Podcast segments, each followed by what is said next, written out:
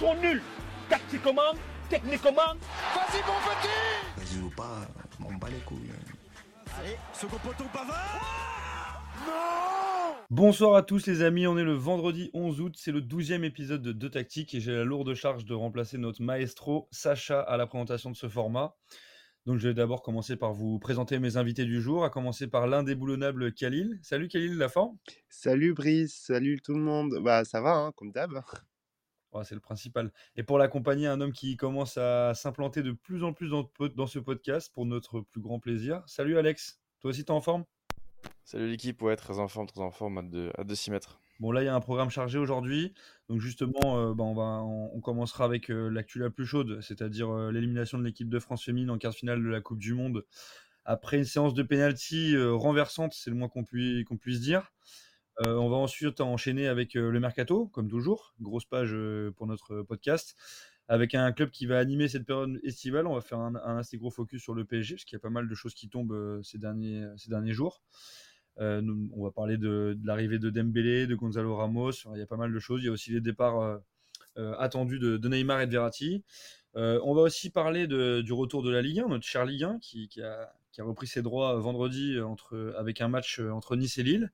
On va faire un petit débrief. On va parler aussi de, l'OM, qui jouait il, y a, quelques minutes encore contre Reims pour son premier match de, la saison en Ligue 1 et qui a joué contre le Pana au, troisième, euh, au match aller du troisième tour préliminaire de Ligue des Champions. Ça s'est passé un peu difficilement. Donc on reviendra sur tout ça. Tactique épisode 12, c'est parti. On commence par l'actualité la plus chaude, comme je le disais, à savoir l'élimination des Bleus en quart de finale de la Coupe du Monde féminine ce samedi midi. Euh, les Françaises ont perdu au pénalty 7-6 contre l'Australie après avoir concédé un match nul et vierge dans le temps réglementaire et lors des prolongations. Un match globalement dominé par les Australiennes qui ont eu les occasions les plus franches. Euh, la décision s'est faite au penalty, donc on sait que c'est toujours très euh, cruel et, impitoyable comme, comme, comme sentence, entre guillemets. On a eu le droit à une, une séance assez incroyable, avec énormément de rebondissements, un score final de 7-6 au penalty. donc, Khalil, je sais que tu as, suivi les Françaises, tu as suivi pas mal aussi la, Coupe du Monde féminine. Qu'est-ce que tu as pensé de, cette rencontre? Alors oui, justement, Brice, si on reste sur la performance de, ce matin, de, la rencontre contre l'Australie, on n'a pas vu grand-chose pendant les 120 minutes.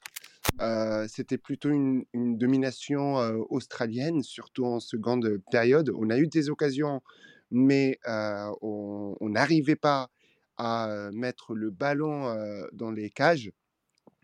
L'équipe de France, bah, si je dois résumer le parcours des Bleus cette, cette saison, enfin cette saison, mais en tout cas depuis le début de la compétition, il n'y a que le match du Brésil qui m'a convaincu.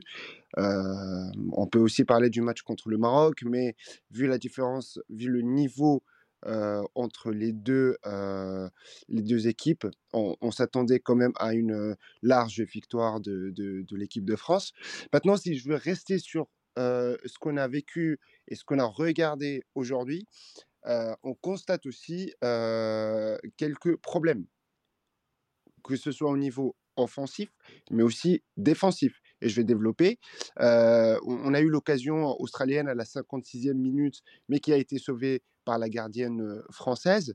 on, a, on, a vu une mésentente entre les défenseurs françaises ou défenseuses, je ne sais pas, qui, qui, qui, ont laissé. Donc il y a, y a, une mésentente entre Karchaoui et la gardienne française, et, qui a laissé du coup une occasion pour Fowler, qui était toute seule face au but, et heureusement qu'il y avait le sauvetage, et, vous vous rappelez tous, et, je ne sais pas si vous avez regardé, Brice, mais le sauvetage de Almeida sur la ligne.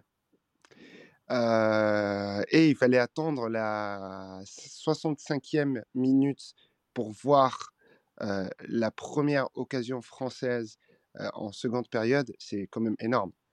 Euh, pour attendre 15 minutes pour voir notre première euh, occasion, euh, en sachant que l'entrée en jeu de Vicky Bekou a, a, fait énormément du bien à l'équipe de France, notamment en seconde période. elle a donné un vrai, elle a eu un vrai apport offensif. Il y a eu aussi un, enfin, je peux, peux pas dire flop, mais c'était pas, on, attendait quand même une grande Eugénie Le Sommer et, et Diani, euh, qui étaient pratiquement absentes pendant toute la rencontre.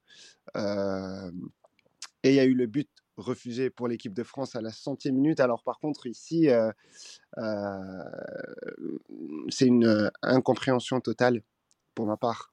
Parce qu'il y a eu une faute sifflée contre Wendy Renard, en sachant que Wendy Renard n'a pas touché la balle et que la- l'arbitre a considéré que y avait une faute, une poussette, sauf que c'était très léger pour annuler le but. Donc ça, j'ai pas compris. Et il y a eu une, autre occasion à la fin de, la deuxième période de prolongation. Rappelez-vous, Bacha qui s'introduit dans la défense australienne, qui tombe. Il y a un contact, mais la VAR ne voulait pas donner le, penalty pour, l'équipe de France. Ensuite, bah, du coup, comme vous avez, regardé, hein, la passionnante séance des tirs au but. Euh, et malheureusement, on, a, on, a raté, on a raté nos face-à-face. et, et voilà, c'est la quatrième fois en quatre ans que l'équipe de France n'arrive pas à dépasser les quarts de finale. Euh, on se pose quand même des, des questions, mais, euh, mais en espérant que la prochaine sera la bonne. Ouais, donc je comprends. Tu restes un petit peu, tu restes un petit peu sur ta fin, euh, notamment sur ce match contre l'Australie, puisque je suis d'accord avec toi. Les, grosses occasions franches ont quand même été pour les, pour les Australiennes dans, dans cette rencontre. Euh, toi, qu'est-ce que t'en, t'en as pensé, Alex, de cette rencontre? Parce que c'est vrai qu'on a, on a été, on s'attendait, à, on s'attendait à mieux des, des Françaises. Un match, euh, un match qui était assez équitable sur le papier, même si on, même on était même un peu favorite. On va pas. Bien sûr, bien sûr, euh, match, match euh, qui va laisser des, des traces, je pense. Euh, c'est vrai qu'on sortait quand même d'un très bon match face au Brésil et face, oui, face, et face, enfin dans cette phase de poule, on a fait des, des choses qui étaient intéressantes. C'est moins sur le premier match, mais j'ai pas pu regarder l'intégralité du match. Je voulais surtout revenir sur la séance de tir au but avec le changement de, de gardienne opéré par, par le sélectionneur Hervé Renard qui s'est avéré, moi je pense, euh, payant parce qu'on a quand même eu euh, deux arrêts mémoire de notre gardienne euh, française. Euh, on a eu, enfin, c'était vraiment beaucoup d'émotions dans cette euh, séance de but avec euh, des ratés. euh, on aurait pu gagner à un moment, mais, euh, mais c'est vrai qu'il y a eu des rebondissements avec ce fameux penalty qui doit être retiré parce que la gardienne n'avait pas les deux pieds sur, sur la ligne. D'ailleurs, je pense que elle l'a fait plus d'une fois, mais, euh, mais avec ces coups-là que ça, a compté parce qu'elle l'avait arrêté le premier. Donc, euh, de la frustration, j'imagine, beaucoup. On a vu euh, différentes réactions, euh, que ce soit bah, par exemple sur Kylian Mbappé ou d'autres joueurs qui, ont apporté leur soutien. Je pense que l'aventure aurait pu aller plus loin, ça c'est sûr. Maintenant, maintenant avoir essayé de revenir pour, pour la suite et, pour le, le prochain, Euro, mais je pense que il y a des choses intéressantes qui, qui ont été développées, d'autres moins. Et cette séance de tir au but, malheureusement, c'est c'est ça le football. hein, c'est euh, les tirs au but, ça pardonne pas. On l'a vu avec euh, avec nos, nos bleus aussi euh, sur la Coupe du Monde. Donc euh, ouais, très un peu déçu, un peu déçu, mais euh, mais euh, mais de belles choses. On, on a quand même pu voir quelques belles choses sur cette euh, sur ce Je rebondis juste sur. Pardon. Oui, oui, vas-y. Euh, je rebondis juste sur euh, ce que tu viens de dire, euh, Alex, c'est que oui, effectivement, il y a eu des belles choses euh, qu'on a vues, notamment la connexion euh, Bacha-Karchaoui. Et ça, ça a été Mm, développé par, euh, par, euh, Mm. euh, par Hervé Renard. Donc, on a, on, on a eu des, des, des choses positives. On- il y a quelque chose quand même de positif à retenir depuis le début de, du, du tournoi, de la Coupe du Monde, pardon. Mais, mais à la fin, oui, on reste, on reste tous sur notre fin. On, aurait bien aimé voir l'équipe de France arriver en, en demi ou pourquoi pas en, en finale, en tout cas. Alors, tu m'as fait une très belle passe D aussi, euh, Alex, parce que j'allais parler aussi euh, du changement du coup tactique d'Hervé Renard. Et euh, d'ailleurs, je te corrige, la gardienne qui est entrée en a, en a sorti 3 des pénalties sur 10 Ah oui, trois, tirés. oui. Il me semblait qu'il y avait un poteau, c'est pour ça. Bien. Ah oui, non, mais t'as raison, t'as raison du coup. Mais en tout cas, il y en a eu 3 manqués, c'est ça que je voulais dire. Oui. Et, et en gros, bah, un petit clin d'œil parce que ça m'a fait penser, ce petit coup, de, ce petit coup tactique d'Hervé Renard m'a fait penser à celui de, de Louis Van Gaal, si vous vous souvenez bien, à la Coupe du Monde euh, 2014 avec les Pays-Bas, où euh, les Pays-Bas rencontraient euh, le Costa Rica en quart de finale à l'époque. Et euh, Louis Van Gaal, à 119e, je crois, avait fait rentrer Tim Krul à la place du titulaire euh, Jasper Silsen. Et Tim Krul avait fait basculer la rencontre au penalty, puisqu'il avait euh, sorti, euh, de mémoire, 3 ou 4 pénaux. euh, donc en gros, il avait fait gagner les, Pays-Bas. Donc euh, ça a failli se reproduire. En tout cas, la gardienne française, euh, Solène Durand, a fait une prestation très intéressante dans, les, dans cette séance de penalty. Malheureusement, je pense que le problème n'était pas du côté de la gardienne, mais était plutôt du côté des tireuses, parce que à part Diani, Le Sommer et Renard, qui ont très très bien tiré leur penalty, les, les autres Françaises, on a senti qu'elles étaient un peu envahies par la pression et par, par le stress, ce qui était un peu le cas aussi des Australiennes, mais, mais, mais moins, et d'ailleurs c'est ce qui a fait la différence, je pense, dans cette, dans cette séance de penalty. Euh, Je, je suis, ouais, oui, je oui. suis d'accord avec toi. Je, vais juste euh, revenir sur ce que tu viens de dire, parce que c'est intéressant. On a aussi euh, une joueuse euh, qui était entrée, qui, enfin, qui était entrée en toute fin de prolongation et qui encore une fois rate son penalty. Mhm. Et ça, c'est un truc qu'on a pu voir aussi. Enfin, c'est un truc qu'on voit euh, de plus en plus euh, fréquemment. C'est-à-dire que des joueurs qui rentrent pour la séance de penalty, on peut penser euh, tout juste tout de suite à, à l'Angleterre Ouais. sur le dernier Euro que j'allais dire. qui- où on a plusieurs joueurs qui rentrent pour cette séance de penalty et malheureusement qui ratent. Alors, bien sûr, je pense que c'est aussi maximiser ses chances. hein. C'est certaines joueuses qui, qui n'en pratiquent pas de penalty, d'autres qui, qui en font beaucoup. Mais là, sur un match comme ça, rentrer, ne pas être chaud et Mhm. tirer un penalty, c'est, je pense que c'est compliqué. Après, euh, c'est encore un coup tactique. hein. Euh, on a vu que le premier avait payé. Malheureusement, c'est celui-là paye moins, mais, euh, mais ouais, c'est c'est- c'est- c'est dommage pour nos Françaises. Mais je, un truc intéressant? Ah, excuse-moi, vas-y, eh, je, je rebondis juste sur euh, ce que tu viens de, sur, sur ce que vous venez de dire justement tous les deux, parce qu'en fait, euh, Brice, je rajouterai aussi euh, Karchaoui sur, sur la liste des, euh, des joueuses qui Ouais, ont très bien tiré leur, leur penalty. Ensuite, euh, je voudrais revenir aussi sur le cas, euh, sur le cas, mais en tout cas sur, euh, sur le péno de, de Kenza Dali. Mhm. C'est pas possible de rater raté? deux fois. Ouais, c'est pas Ouais. possible. Ça, Ah, je suis désolé, mais, mais non, en fait, tu rates le premier. Je peux pas dire que tu dois absolument marquer le deuxième, mais en tout cas, la moindre des choses, c'est de changer de coin. Mais tu tires pas le même penalty deux fois. C'est vrai que là, c'est le même penalty identique, et les arrêts sont, sont pareils, quoi. C'est, ils sont pas bien tirés déjà de base, mais en plus, là, ouais, c'est c'est compliqué pour, pour les Françaises. Bah, c'est, ça, ça résume un peu euh, tout, ce qui, tout le, le mal qu'on a pu penser de, des Français sur cette séance de pénalty parce que euh, dans cette compétition, elles ont fait quand même quelque, un parcours honorable. Et euh, le problème, c'est que bah, on voit qu'il y a des, il y a des difficultés, en tout cas pour les, les tirs de pénalty. C'est vrai qu'on ne les a pas sentis très à l'aise dans cet exercice. Euh, mais, mais c'est vrai ce que tu soulignes, euh, Alex, c'est très intéressant parce qu'on le sait, euh, dans le football en général, alors ça se fait au très haut niveau, hein, ça se fait de plus en plus, comme tu l'as dit, l'Angleterre Mm.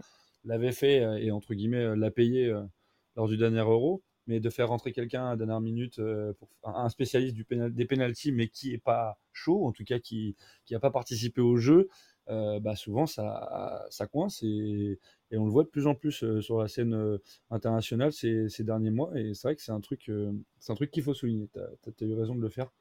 Euh, je rebondis aussi en, en, en vous parlant du, du, tableau du coup de ces demi-finales, parce que la France est éliminée, mais la Coupe du Monde continue. Hmm. Et euh, l'Espagne rencontrera la Suède ce mardi à 10h, et l'Angleterre rencontrera l'Australie ce mercredi à midi. Donc bah, forcément, les gars, j'ai envie de savoir euh, quel est votre prono pour un potentiel euh, vainqueur? Alors on va regarder le même ordre, Khalil d'abord et, et, Alex ensuite. Bah, moi, je pense que l'Angleterre peut remporter euh, cette Coupe du Monde en Australie et en Nouvelle-Zélande. Moi, pour ma part, je suis, je sais pas, mais je suis convaincu que l'Angleterre peut aller euh, euh, pour aller en pour, peut aller en, en, finale. Tu mets, tu mets sur la dernière grosse nation favorite en tout cas de, de, cette Coupe du Monde, très bien. Alex, toi, tu vois qui? Bah, pour être un peu un peu différent, je pense que je vais essayer de partir. Euh, voilà, la Suède, j'ai vu quelques matchs, c'était intéressant. Euh, mais euh, allez, pour la surprise, je vais dire euh, pourquoi pas ceux qui ont éliminé nos bleus aujourd'hui. Je vais dire l'Australie, ça peut, pourquoi pas, hein, on peut, on peut rêver. Et bah, tu sais quoi, moi Donc, je te rejoins. Allez, j'ai voilà. même moi-même parié euh, personnellement sur l'Australie depuis Bah, même avant ce match contre les Bleus, pour, tout, pour, pour être honnête avec vous, même si j'étais pour les Bleus, Aïe, je, aïe, aïe, aïe, je c'est sentais le piège, faute, je sentais le piège se refermer sur nos, sur nos Françaises. Et euh, donc, du coup, je suis, euh, je suis un peu comme euh, notre maestro Sacha, un peu hypé par cette équipe australienne. Je trouve que elle est vraiment, euh, elle est pas non, c'est pas la plus talentueuse en termes de de, de profil individuel, mais, euh, mais au niveau collectif, c'est vraiment une équipe de guerrières et je, je, je sens un supplément d'âme en plus à domicile. Donc, euh, à voir. hein. De toute façon, on aura la réponse euh, très rapidement d'ici la fin de semaine prochaine. Mais, euh, ça. mais en tout cas, ça va être quelque chose d'intéressant à suivre. Et moi, personnellement, j'ai adoré cette Coupe du Monde parce qu'il y a énormément de rebondissements, de surprises et euh, du, du beau jeu globalement. J'ai vu quand même assez peu de de 0-0 ou de matchs fermés. Donc, ça donne envie quand même. Quand on sait que c'est une compétition qui a eu du mal à trouver des diffuseurs et qu'il a fallu attendre les, les tout derniers jours, peut-être une semaine ou deux avant la- le début de la compétition pour avoir des, des diffuseurs, c'est, je trouve pas assez dommageable. Mais bon, on, est, on défend assez souvent le football féminin à tactique pour que vous puissiez comprendre que on est clairement du côté euh, du foot féminin et de, et de la beauté de, ce, de, ce, de cette facette du sport, en tout cas, qui est vraiment un foot beaucoup plus offensif et euh, plus- beaucoup plus débridé, je trouve. Brice, est-ce que tu Oui. penses euh, qu'on aura le premier but de Sam Kerr avant euh, la fin de la compétition c'est un beau prono, ça. Euh, franchement, euh, je suis même pas sûr parce que c'est bien possible, mais euh, le problème c'est que le match, le prochain match, c'est contre l'ogre, anglais, donc euh, ouais, je, en tout cas, je mise pas sur ce match-là. Peut-être, peut-être en, finale, si jamais les Australiennes y parviennent, ce qui est pas gagné parce qu'elles seront encore pas favorites comme contre nos bleus. Et toi, tu, tu vois quoi, Khalil? Tu vois, tu penses qu'elle va ouvrir son compteur?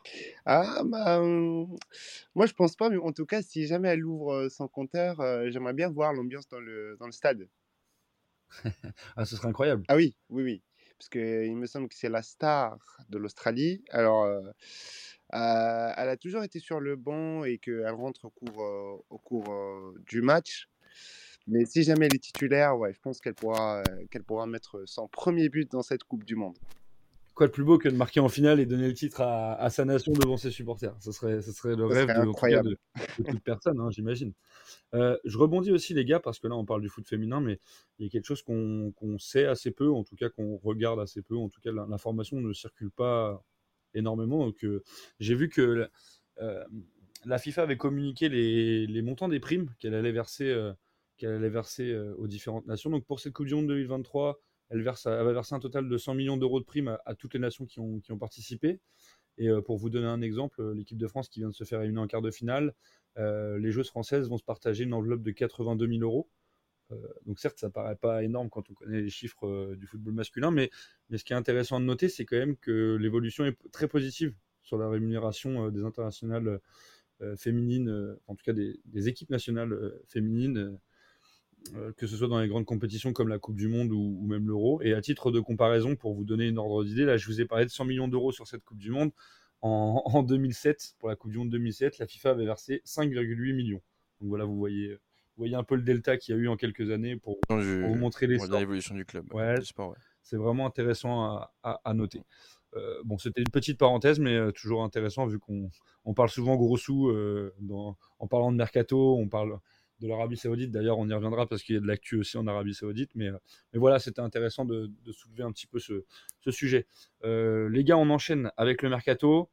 Euh, déjà, premier gros, premier gros transfert de la semaine dernière, non, il vient d'être aujourd'hui. C'est l'officialisation du transfert d'Harry Kane au Bayern avec un contrat qui, qui, court, qui courra jusqu'en 2027, un montant de transfert de 100 millions d'euros plus quelques dizaines de millions d'euros de bonus. Alors là, c'est pas encore fixé, mais il faut voir selon les, médias allemands, euh, anglais euh, et compagnie. Donc les gars, qu'est-ce que vous pensez de ce transfert qui était dans les tuyaux depuis quand même pas mal de semaines? Euh, On va commencer par Alex et après Khalil, on va inverser. Bah ouais, euh, euh, au Bayern, hein, euh, très gros. Moi, je pense que c'est un des plus gros coups de ce mercato, si on oublie l'Arabie Saoudite, bien sûr. Donc ouais, un bon montant, un an de la fin de son contrat pour pour Harry c'est quelque chose de, très intéressant aussi pour Tottenham qui va récupérer ses sous, comme on dit. Et non, hâte de voir ce qu'il a donné en Bavière. je suis avec une équipe qui peut le mettre dans les meilleures dispositions pour pour marquer des buts. On, a vu ce que ça donnait avec Lewandowski, hâte de voir ce que ça va donner avec euh, notre cher Harry Kane. Lille, toi, qu'est-ce que tu en penses? Bah, euh, moi, du côté du Bayern, alors je les comprends parce que bah, du coup, ils viennent. euh, bah, euh, Sadio Mané vient de partir, donc c'est normal qu'il y ait une place qui s'est libérée et, et, euh, et Kane a le profil euh, parfait pour remplacer euh, euh, Sadio Mané. Ensuite, si je me mets à la place de Kane, je le comprends, je comprends ce transfert. En fait, si on fait une comparaison entre Tottenham et Bayern, le but de Kane, c'est tout simplement d'inaugurer sa salle de trophée. On ne peut pas inaugurer sa salle de trophée sans avoir euh, une coupe euh, européenne. Donc, si on se met à sa place, c'est normal qu'il choisit le Bayern, puisqu'avec le Bayern, il a beaucoup plus de chances de remporter la Ligue des Champions que Tottenham. On est d'accord là-dessus. Ah ouais, on est d'accord là-dessus, hein, c'est clair. Bah, en même Mm. temps, euh, oui. Donc, euh, mm, c'est, euh, ce, ce transfert est, est gagnant-gagnant pour les deux parties. Et je pense que ça peut être une bonne chose pour euh, Tuchel et pour son équipe, pour le Bayern. Alors, je suis d'accord. avec- Moi, je suis d'accord avec vous, les gars. hein, Mais euh, Mm. par contre, ça va les obliger à jouer différemment parce que c'est pas les mêmes profils que, que Mané, pas du tout. Mais, euh, mais ça va apporter autre chose et un autre système de jeu. Moi, je suis quand même curieux de les voir évoluer parce que c'est toujours une équipe euh, très séduisante, le Bayern, très très porté euh, sur l'offensive. Donc, je pense qu'il va lui va se régaler. Le Bayern va être vraiment sympa à voir jouer. C'est juste que je suis un peu curieux de voir comment ils vont s'adapter, euh, mais, je me fais pas de soucis pour lui pour claquer un, grand nombre de buts, que ce soit en Bundesliga ou en, Ligue des Champions. Et comme vous l'avez justement rappelé, il va pouvoir garnir sa salle de trophée déjà avec une Bundesliga, j'imagine. Parce que le Bayern, c'est quand même le grand, favori chaque année pour gagner le, titre en Allemagne. Et euh, la Ligue Après, des Champions, euh, ça va être plus compliqué, mais c'est, en tout cas, il a plus de chances de la gagner qu'avec Tottenham. Après, euh, là, on a vu que le BVB est toujours là, hein, comme on dit. Peut-être que cette année, ce sera la bonne. Ils ont fait une, une belle victoire euh, aujourd'hui. Euh, donc, euh, donc voilà, on va voir pour cette Bundesliga. Hâte de voir ce que ça va donner. Je- C'est vraiment un, tr- un- peut-être l'un des, ouais, l'un des plus gros transferts de cet été, je pense. Ouais, bah gros, ouais, ça, en plus ça risque de, comme on l'a, comme on en a parlé pour les gardiens, ça risque de faire un petit, un petit jeu de chaise musicale, c'est-à-dire que tout le monde va, c'est un pion Mm. qui va bouger, qui va peut-être faire bouger pas mal d'attaques euh, euh, de grosses euh, cylindrées européennes, donc, euh, donc ouais, très intéressant à voir. Et bah, de toute façon, vous serez informés euh, sur le podcast tactique des différents gros mouvements, et pas que gros d'ailleurs, et qu'ils soient officiels ou qu'ils soient des rumeurs de, de plus en plus fondées. bien sûr, on, on vous en fera part et on, et on analysera tout ça. Euh, on enchaîne, les gars, avec le PSG. Donc, on en a parlé dans, dans, le plan de route euh, de, ce début de, ce début de podcast. Euh, donc, euh, le PSG, dont l'effectif va largement être transformé cet été. Là, l'officialisation ce samedi encore, donc ça a été quand même un samedi assez mouvementé. L'officialisation du transfert de d'Ousmane Dembélé pour 5 ans. Donc l'international français qui, qui signe pour 50 millions d'euros, en tout cas l'indemnité de transfert selon RMC Sport. Il y aurait la moitié qui irait au FC Barcelone, l'autre euh, aux joueurs en raison d'un accord qui a été passé entre le, français et le club catalan lors de sa prolongation en 2022. Je vous rappelle euh, rapidement ses stats au Barça. En 185 rencontres, toutes compétitions confondues, c'est 40 buts, 42 passes décisives. Donc là-bas, la question est simple, euh, les amis. Comment vous voyez euh, les choses? Est-ce que ce transfert, il vient pallier le départ attendu du PSG de Kylian Mbappé, ou en tout cas sa mise à l'écart? Euh, Donc là, on va commencer euh, par Alex, parce que je sais qu'il est supporter du PSG et qu'il suit ça de très près. Et puis après, par Khalil, qui lui aussi suit ça, mais pour une autre raison, parce qu'il attend un dénouement euh, du transfert d'Mbappé au Real. Khalil il ne viendra pas. Non, on, verra mais comment ça va se décanter dossier. Mais pour parler de d'Ousmane, je pense que euh, déjà, je pense que c'est pas la première année que Paris euh, se renseignait et euh, essayait de le faire. Euh, là, cette année, euh, ça s'est concrétisé avec, euh, comme tu l'as bien rappelé, euh, Brice, euh, les 50 millions d'euros. Je crois que euh, le FC Barcelone a traîné pour envoyer les documents pour essayer finalement de récupérer un peu plus de, de- d'argent dans ce de transfert parce que bon, on connaît l'état du compte, euh, l'état des comptes du FC Barcelone. Mais euh, non, ouais, très transfert très intéressant. Moi, mon seul point rouge que je y verrais, c'est en fait euh, les blessures, hein, parce que Ousmane Dembélé, c'est un joueur qui n'a jamais été épargné par les blessures. Peut même qualifier d'un peu de, de, de plus, de plus fragile, dans lequel il faut faire attention, donc euh, à voir. Après, ça reste, euh, un- ça reste dans la ligne un peu de ce mercato qu'on pourrait retrouver, c'est-à-dire de- essayer d'a- d'aller sur des joueurs français. Euh, en plus, euh, bon, Dembélé ne s'est jamais caché d'être d'être un peu un, bon sympathisant du, PSG. Donc voilà, euh, 13, enfin, très intéressant. euh, hâte de voir ce que ça va donner. On sait que bon, il n'est pas dans le groupe pour, pour ce soir, mais, euh, mais hâte de voir les prochaines semaines comment il va jouer. Et puis c'est un joueur, c'est un profil aussi qui, qui va être euh, efficace au PSG. Donc euh, voilà.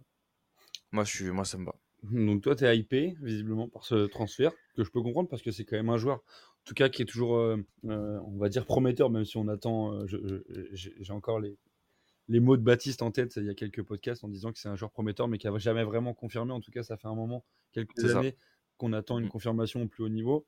Mais ça reste un joueur qui peut faire des différences, qui peut faire, qui peut en tout cas faire rêver les supporters parisiens. Euh, surtout en cas de départ de Kylian Mbappé, euh, je, le répète, mais on n'est pas à l'abri que jusqu'au 31 août, euh, il rejoigne le Real Madrid. En tout cas, c'est son souhait à lui. Toi, Khalil, qu'est- qu'est-ce que tu en penses d'Ousmane Dembélé au PSG Qu'est-ce que ça, que ça te fait? Qu'est-ce que ça t'évoque? Bah, déjà, je pense qu'il faut faire une petite dédicace à notre Baba parce que tout simplement, le PSG joue ce soir son premier match. Baba, il n'est pas avec nous, donc euh, grosse dédicace à Baba. Et, et concernant Ousmane, bah, c'est un bon transfert. Hein. Faut pas, on va pas se mentir. Surtout que on n'a ni Neymar ni Kylian Mbappé. On n'a pas d'apport offensif au Paris Saint-Germain. Bah, en tout cas, avec l'effectif act- actuel. Je parle pas en général, mais on verra comment ça va se passer ce soir. Et après, je pense que Ousmane Dembélé pourra faire, pourra faire le travail. C'est un bon transfert. Ouais, surtout qu'on on- on rappelle l'indemnité, 50 millions d'euros, c'est c'est pas énorme quand on connaît euh, l'état du, du marché euh, des transferts et, Ah, et des ah, sommes qui sont dépensées. Ah non, non, c'est Oui. pas énorme du tout. Non, non, c'est pas énorme du tout. Mais par contre, euh, moi, je tire mon chapeau au, au PSG. hein, parce qu'ils ont réalisé un bon coup avec euh, Ousmane Dembélé, à, à- tu dis à moins, cinq- à, à moins de 50 millions d'euros. 50 millions pile, 50 millions,3 de Et ben mémoire. voilà. Ouais, Et donc, Et ben, avec, et ben voilà, il fallait pas chercher les pépites euh, trop loin. hein. mais c'est clair, c'est clair. Et c'est en tout cas, c'est un coup qui, qui étonnamment leur coûte pas si cher que ça, sachant que le PSG avait la réputation de, de surpayer certains transferts parce que euh, enfin, ça fait quelques années que, que, recrutent à, des prix, euh, on va dire, déraisonnables parfois. Euh, je pense à Ekitike notamment, qui n'a pas fait euh, une saison réussie euh, l'année dernière et qui a été recruté à une quarantaine de millions d'euros. Donc euh, voilà, quand on voit que 50 millions euh, pour Dembélé, euh, en tout cas, on peut être euh, que euh, on, peut que espérer voir une, En tout cas, il a moins de pression, je pense, aussi sur les épaules avec un, montant de transfert euh, de, de cet ordre-là et non un, montant comme Harry Kane à 100 et quelques millions. Donc je pense que ça peut être intéressant pour le PSG. On va, on va voir ce que ce qu'il en sera. De toute façon, là, je rebondis aussi parce que euh, y a une autre euh, officialisation qui a été faite lundi.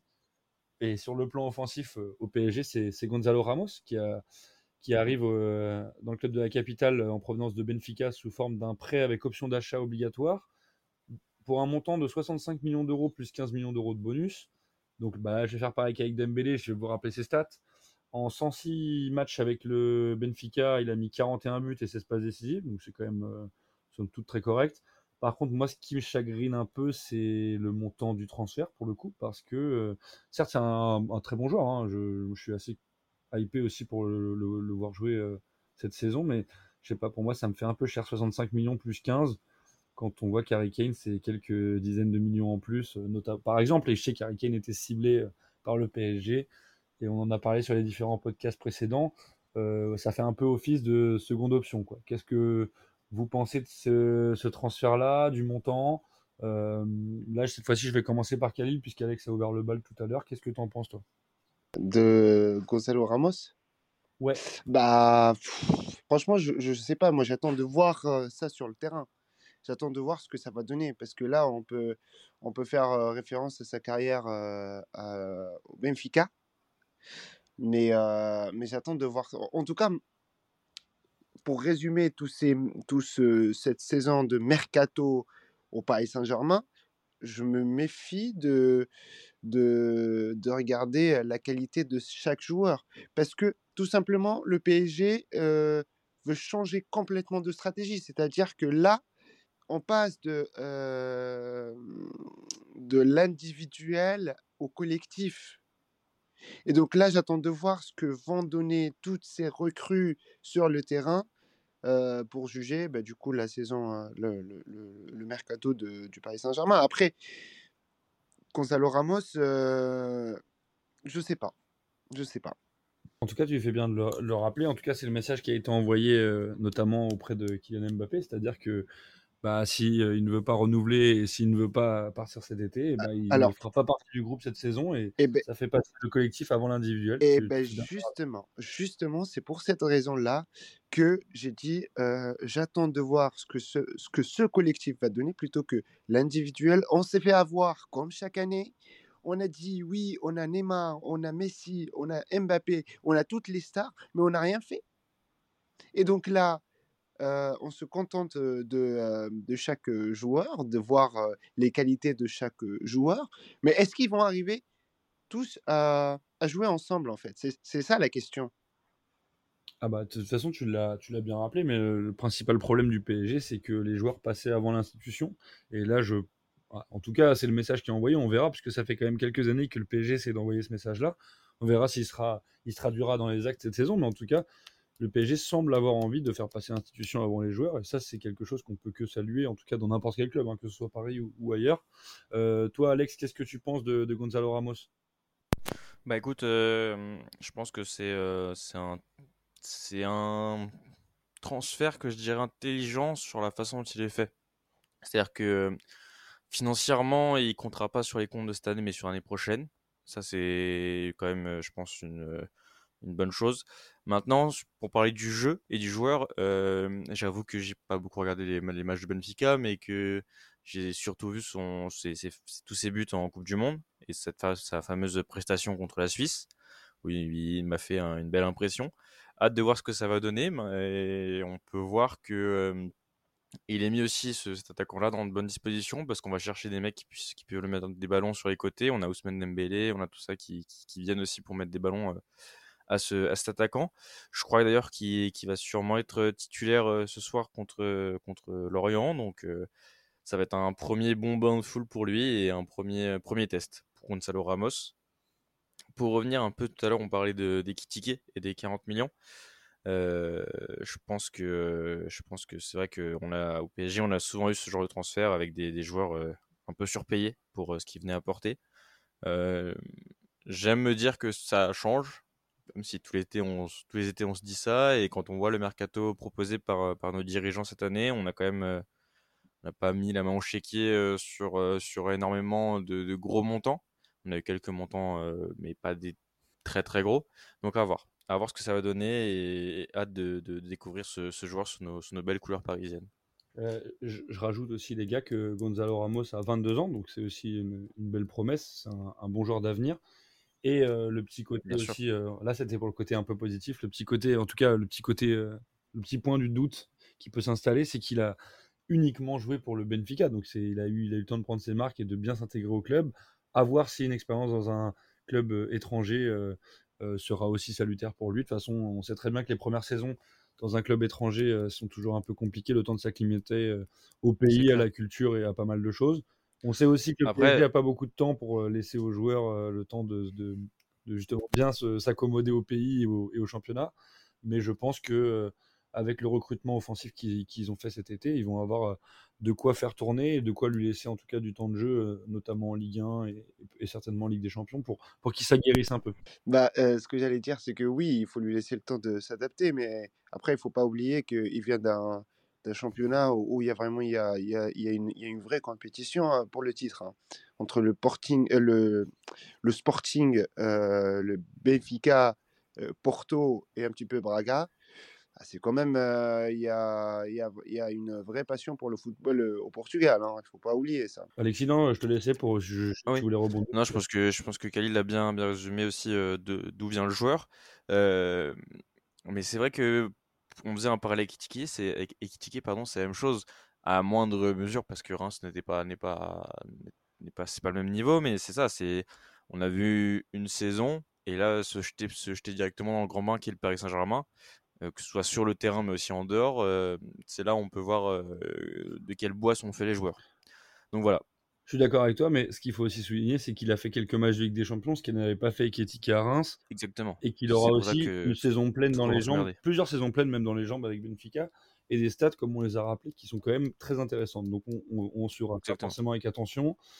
Euh, les gars, là on a parlé des arrivées au PSG, et il va falloir qu'on parle aussi des départs, parce que ça fait, ça fait partie d'une grosse page du mercato parisien, parce que là, il y a, une- c'est le cas de le dire, une page va se tourner euh, sur ce mercato estival. Selon les infos de l'équipe euh, sorties mercredi, euh, et d'ailleurs qui se traduisent euh, ce soir, puisque les deux joueurs dont on va parler ne sont pas sur la feuille de match contre l'Orient. Le PSG ne compterait plus sur Neymar et Marco Verratti et voudrait se séparer des deux joueurs cet été. Donc les deux hommes qui sont notamment pistés par le Barça, Chelsea ou Al Hilal, donc comme je l'ai dit, n'ont pas été convoqués ce soir. L'opération de dégraissage semble bien lancée au PSG. Comment vous réagissez, vous, au départ annoncé de ces deux cadres du PSG qui sont un peu des têtes d'affiche euh, du, grand projet parisien pour la conquête à la Ligue des Champions? Euh, je, commence par toi, Alex, et après on, ira voir Khalil. Eh ben écoute, euh, ouais, on a vu cette, qui est sorti cette semaine, cette fameuse discussion avec les dirigeants et les joueurs. À cette discussion, il y a aussi joueurs, d'autres joueurs que tu n'avais pas cités, mais on a eu aussi, sur les informations de l'équipe, toujours Sanchez, qui est lui en instance de départ euh, normalement vers la Roma. On a euh, Bernat, à qui on a dit qu'il ne serait pas gardé en cas d'offre, et également euh, Ekitike sur, euh, ces trois joueurs. J'aimerais appuyer un coup d'abord sur ce joueur avant de repasser sur Marco Verratti et Neymar. Mais on sait que Paris serait prêt à vendre. Il y aurait d'ailleurs une offre d'Everton.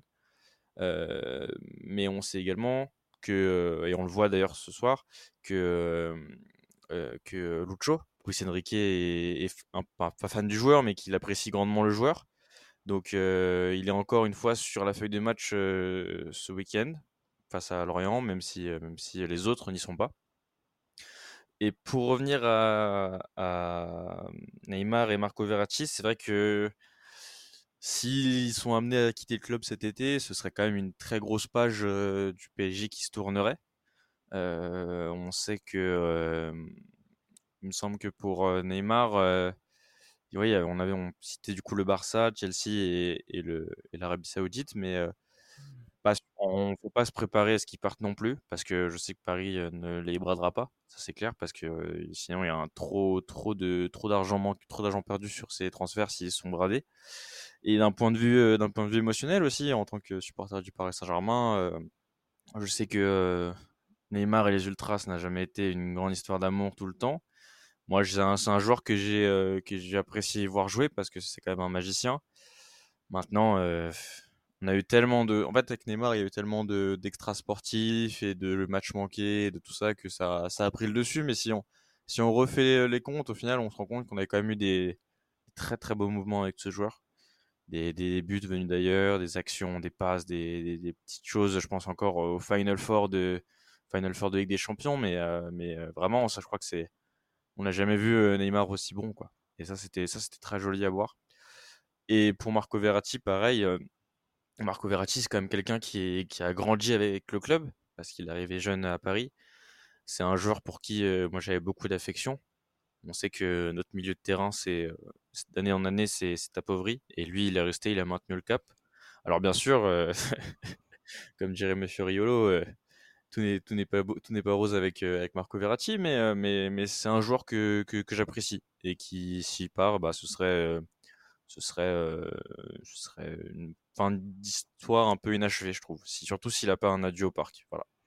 Je suis d'accord avec toi, surtout qu'il y a un, petit, une petite séquence de nostalgie avec ces deux joueurs, parce que c'est quand même des joueurs qui ont, qui ont porté le projet PSG qui ont, sont des joueurs aussi atypiques. Euh, Verratti, c'est un joueur, euh, je n'en connais pas beaucoup euh, comme lui, qui vont dribbler à, à, l'entrée de leur surface sous pression de 2-3 joueurs. Alors des fois, ça lui coûte cher. hein. D'a- D'ailleurs, le dernier match de Ligue des Champions du PSG, ça leur a coûté, ça leur a fait du mal, mais je sais que dans d'autres matchs, euh, ce genre de prise de risque euh, parfois peut être payant et ça l'a été très souvent, en tout cas au tout début, lors de son arrivée au PSG, il faisait des, des saisons euh, assez incroyables. Certes, je trouve qu'il a un peu régressé avec le temps. Je ne sais pas si on peut dire régressé, mais en tout cas, il n'a pas progressé. Et euh, c'est ça un peu qui est pointé du doigt. Mais, euh, mais c'est sûr qu'une page, une page se tournerait. Donc là, je parle de Verratti, mais en fait, c'est un peu pareil pour Neymar. C'est des joueurs qui, en fait, on a envie de payer notre billet pour aller voir ces joueurs-là. Même si je suis pas le plus grand fan de Neymar, c'est quand même un, joueur ultra technique, capable de faire énormément de différences, capable de marquer, capable de faire des passes. Donc voilà, après, c'est des joueurs qui, sont bien sûr remplaçables, comme, comme tous les joueurs, mais qui ont une, forte, identité et qu'on prend plaisir en tout cas à voir aligné sur une feuille de match. Donc c'est vrai que ce sera, ça pourrait être en tout cas une, grosse grosse page du PSG qui pourrait se tourner cet été avec, avec ces deux potentiels départs. Toi, qu'est-ce que tu en dis, Khalil? Eh ben, moi, c'est comme tu l'as dit, Brie, c'est comme je l'ai rappelé tout à l'heure, le PSG veut changer cette image qui le hante depuis des années, une image d'un club qui peut céder face à, à ses vedettes, à ses stars. Donc oui, Neymar et Verratti, c'est des bons joueurs, mais à mon avis, ils, n'ont pas rempli tout à fait leur, euh, contrat. Euh, tu l'as évoqué, Alex, euh, à part des histoires, les histoires extra-sportives de Neymar, il y a eu ces blessures aussi à, répétition qui fait, qu'aujourd'hui, on, a un vrai doute sur sur ce que Neymar peut donner et, s'il arrive bien à faire, à faire une saison complète au Paris Saint-Germain. ces deux joueurs ont certes à leur portée un projet du PSG, mais il faut pas, faut pas oublier que c'était l'ancien projet du Paris Saint-Germain, mais pas le nouveau. Et, et, ça, et ça, ça prouve, bah, du coup, pour preuve, on a, on a ces, ces, nouvelles recrues qui arrivent cette saison au club. Et qui font faire partie du nouveau projet. Tu fais bien de souligner le fait que ces deux joueurs sont quand même des joueurs qui ont manqué beaucoup de matchs, qui ont été beaucoup blessés. Et ça peut aussi jouer dans la balance dans un club qui a des grosses échéances, notamment européennes. Je pense à Neymar qui en a raté quelques-unes, mais aussi, mais aussi Verratti mais qui c'est des joueurs qui ont, j'ai pas les stats tous les yeux, mais qui ont raté quand même énormément de matchs sur une saison. Donc c'est vrai que ça, ça, joue un rôle dans le fait de conserver ou non ces joueurs-là, même si ça reste des joueurs cadres. Et comme tu l'as dit, c'est une page qui, pour tourner une page, il faut aussi faire partir des joueurs clés d'un projet précédent. Et du coup, du coup, on va suivre ça. Et puis de toute façon, on vous tiendra informé, comme je l'ai dit tout à l'heure, sur les différents mouvements, que ce soit au PSG ou ailleurs, hein, d'ailleurs. Mais en tout cas, c'est un, feuilleton qu'on va suivre jusqu'à jusqu'au 31 août parce que, euh, parce que ça va être très intéressant en termes de rebondissement. Euh, si ces joueurs-là partent, il faudra bien sûr les remplacer. On sait que le milieu de terrain du PSG est un des points faibles entre guillemets du club. En tout cas, il, pourrait être amené à être renforcé dans les, dans les prochaines semaines.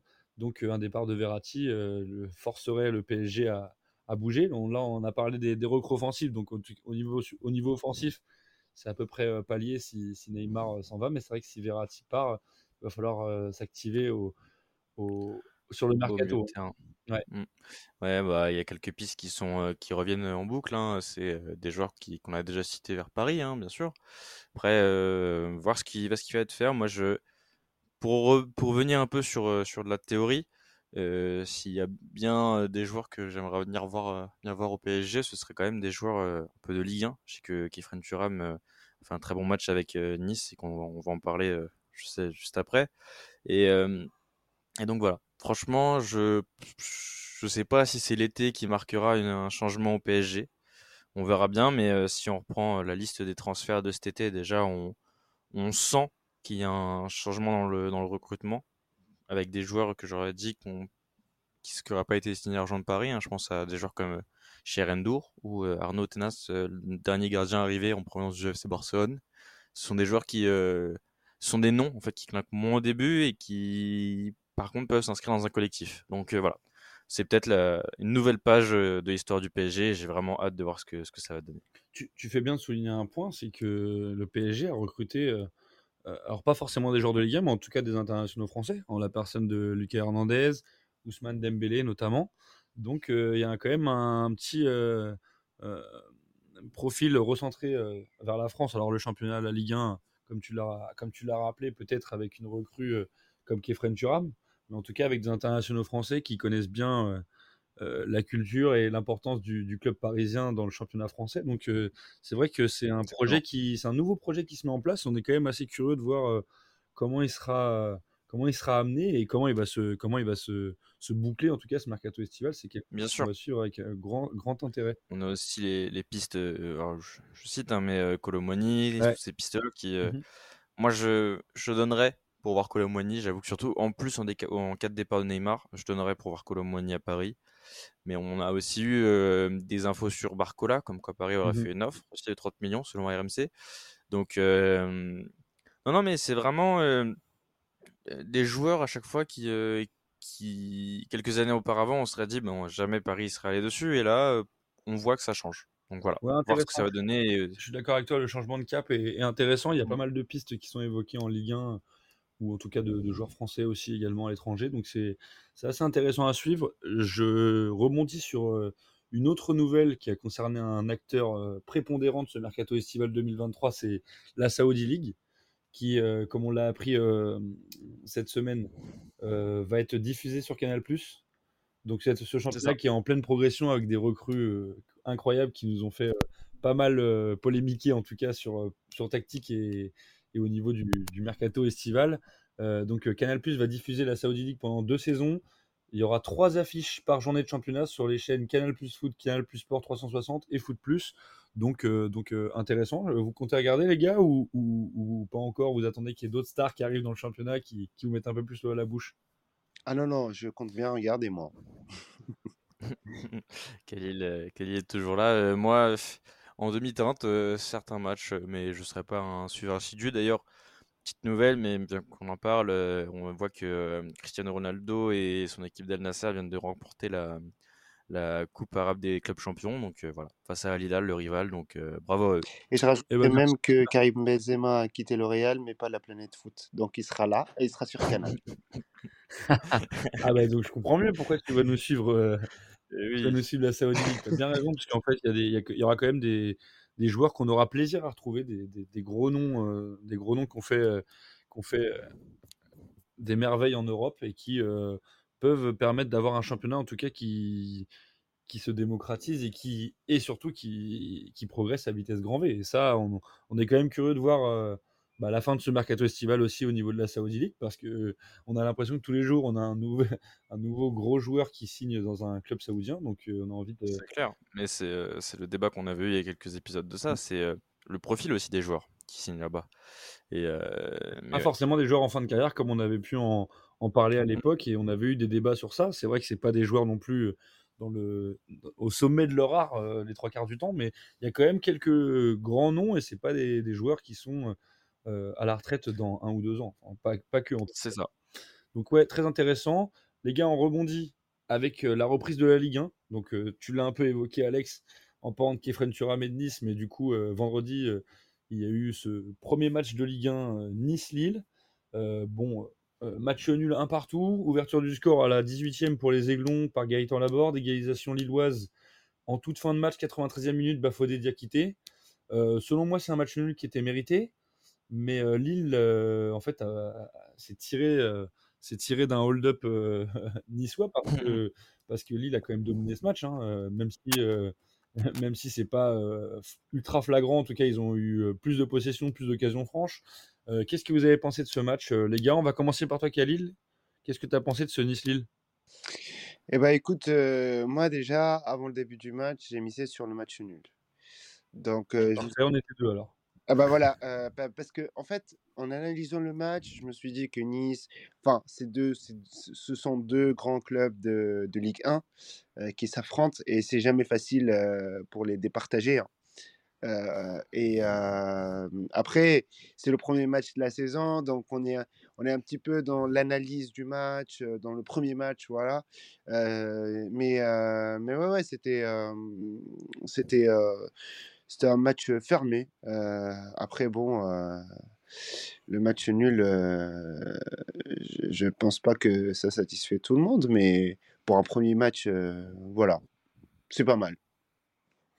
Ok, donc plutôt, plutôt content en tout cas de cette, première, cette, pre- cette première rencontre. Toi, qu'est-ce que tu en as pensé, euh, Alex? Moi, je vais rejoindre Khalil là-dessus. euh, un, bon match de, Ligue 1, je pense. Mais euh, c'est vrai que le, les LOSC se sauvent dans les derniers instants. hein, alors que, Nice avait ouvert la marque très tôt. euh, Ouais, c'est ce que je disais tout à l'heure sur Kefren Turam, hein, c'est que c'est un des, joueurs qui m'a qui m'a paru le plus en, jambes dans ce match. Mais euh, non, hâte de voir comment cette saison va se, va se développer. Je trouve qu'on a eu des, arrivées cet été qui sont très intéressantes, des mouvements qui ont été très, intéressants et la saison de Ligue 1 se lance. On a eu euh, pareil un match de Marseille cet après-midi, un match du PSG. Donc euh, non, non, vraiment content que la Ligue 1 revienne. Ouais, je vous rejoins les gars. Moi, je trouve que c'est deux équipes très plaisantes avec beaucoup de qualité. Donc, euh, j'étais assez impatient de voir comment allait se conclure cette rencontre parce que c'était assez indécis comme match. En tout cas, avant match, c'était assez compliqué à parier, à pronostiquer. Et donc, nous, on a mis match nul, mais en vrai, ça aurait pu basculer dans un camp comme l'autre. D'ailleurs, euh, Lille égalise à la 93e, donc c'est preuve qu'ils sont pas passés loin de, de perdre ce match. Euh, ouais, ouais, belle, euh, en tout cas, belle entrée en matière. Ça nous emmène, c'est une très belle passe D parce que ça nous emmène au deuxième match qui a eu lieu cet après-midi. Alors, je voudrais juste rajouter euh, un Oui, truc, un dernier point sur euh, Lille, juste Lille. ouais. Et ben en fait, bah, quand on regarde, ils ont toujours du mal avec les matchs à l'extérieur, en fait. Et ça a commencé, euh, ça, ça a commencé longtemps, mais on retrouve les mêmes, soit des matchs nuls, soit des défaites à partir de la deuxième saison, euh, de la deuxième partie de la saison de l'année dernière. Et du coup, ça continue avec la première euh, journée de, de la saison de cette année. Voilà. Donc les gars, ça nous emmène au deuxième match de Ligue 1 qui a eu lieu il y a quelques minutes entre Marseille et, Reims. Euh, le club olympien qui a eu quand même beaucoup de difficultés. Ils ont gagné euh, 2 buts à 1 contre Reims, mais ils ont eu beaucoup de mal dans ce match. Ils ont d'ailleurs concédé l'ouverture du score très rapidement au bout de 10 minutes par Ito. Euh, ils ont finalement renversé la vapeur euh, grâce à un but d'Unai et puis un de, de Vitinha. Euh, je tiens à préciser que les recrues estivales se sont montrées à leur aise, euh, notamment euh, Iliman Ndiaye et Ismail Assar qui ont tous les deux euh, fait une passe décisive. Donc, euh, toi, Alex, euh, je, sais que tu as suivi le match. Qu'est-ce que tu as pensé de, cette rencontre à quelques jours du, match retour en qualification de Ligue des Champions pour, pour Marseille? Bah écoute, on a vu de, très belles choses. Je pense que y a aussi un point qui- qu'il faut souligner, c'est le but de Vitinha, qui va lui donner, j'espère, un peu de, confiance pour réussir à, se lancer à Marseille. On sait qu'on a vu quelques rumeurs de, de prêt récemment, donc on espère que ça y est, il est lancé. Ensuite, j'aimerais revenir sur, euh, sur le match de Reims, qui, euh, qui ouvre le score de Parito. Qui, euh, match de Reims, moi, que j'ai trouvé encore une fois intéressant. Je sais que Will Steele s'inscrit s'inscrit dans cette équipe, inscrit, fait, applique son jeu dans cette équipe. On a encore vu que cette année, sur le marché des transferts, Reims a été très très actif. Donc non, un bon match. J'ai bien aimé cette première mi-temps. La deuxième était un peu plus à l'avantage de Marseille, mais, mais voilà, une victoire, euh, une victoire à domicile qui lance leur saison parfaitement, qui j'espère va leur donner de la confiance pour, euh, pour l'Europe, parce que euh, ils, se mettent, ils sont tirés un peu une balle dans le pied avec ce, ce 1-0 euh, en Grèce. Donc ouais, hâte de voir comment ça va se passer mardi.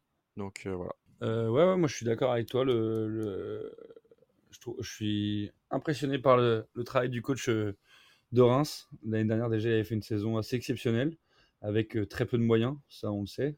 C'est Reims, ça. c'est un club quand même qui, qui a un budget très limité et qui arrive quand même à, à faire l'année dernière une saison incroyable.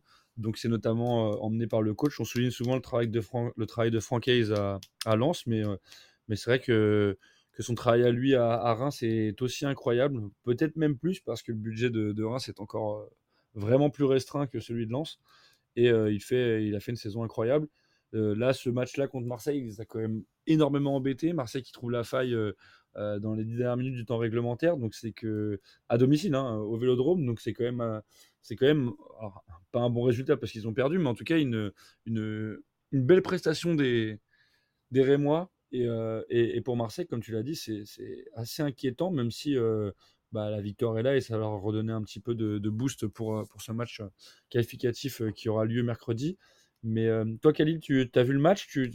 Qu'est-ce que tu as pensé de cette rencontre? Alors, pour vous dire la vérité, j'ai vraiment pas regardé le match. J'ai pas regardé le match de Marseille, j'ai pas suivi. Eh ben attends, tu vas peut-être euh, pouvoir euh, rebondir parce qu'on va parler de, Marseille euh, qui a joué mercredi dernier au Panathinaikos et qui s'est fait piéger en perdant 1-0 lors du match aller de l'avant-dernier tour des qualifications qui permettent d'accéder à la phase de groupe de la prochaine Ligue des Champions. Marseille donc qui a gagné là ce soir euh, 2 buts à 1 et qui jouera sa qualification mardi soir à 21h au Vélodrome. Euh, est-ce- qu'est-ce que Tu l'as vu le match aller, Khalil? Qu'est-ce que tu en as pensé? Bah, écoute, euh, je me rappelle que euh, il y a deux semaines, on en avait parlé dans Tactique et que je pensais que Marseille allait le faire, sauf que bah non, en fait, ils, l'ont pas fait. Ils ont raté complètement leur match. Après, pour moi, euh, il y aura un match retour euh, qui sera différent du match aller, en fait. Parce qu'on a, on a eu une, une, une équipe assez faible en, en proposition. Euh, et, euh, et je pense qu'ils feront le, travail euh, au match retour au Vélodrome. Ah, je suis d'accord avec toi. D'ailleurs, je vous avais mis en garde, moi, au dernier épisode de Tactique, en disant que le match aller euh, en Grèce serait quand même assez compliqué et qu'il faudrait limiter la casse, entre guillemets, ce qui, pour moi, a été le cas parce que 1-0, c'est bien payé pour l'OM, même si euh, sur le papier, c'est un très mauvais résultat. Mais vu la physionomie du match et ce qu'a proposé l'OM dans cette rencontre, perdre seulement 1-0 à 10 contre 11, bah, je trouve que c'est plutôt, euh, plutôt, euh, plutôt positif pour le match retour parce qu'au match retour, comme tu l'as dit, Kelly, ce sera un match complètement différent. Et au Vélodrome, avec l'appui des supporters et une victoire euh, glanée en Ligue 1 pour, pour commencer cette saison, euh, je pense que ça, va pouvoir le faire aussi. Toi, qu'est-ce que tu en as pensé du match, euh, Alex Et qu'est-ce que, quel est ton pronostic pour le match retour? Eh bah écoute, Brice, match, compliqué pour Marseille. hein. Ils prennent ce but, qu'il n'est pas dans les meilleures dispositions pour, pour le match retour. Maintenant, je me dis que après ce match au Vélodrome, au Vélodrome c'est jamais pareil. Hein, c'est euh, clair. hein. Il y a, y a quelque chose là-bas aussi qui fait que Marseille s'en sort toujours un peu.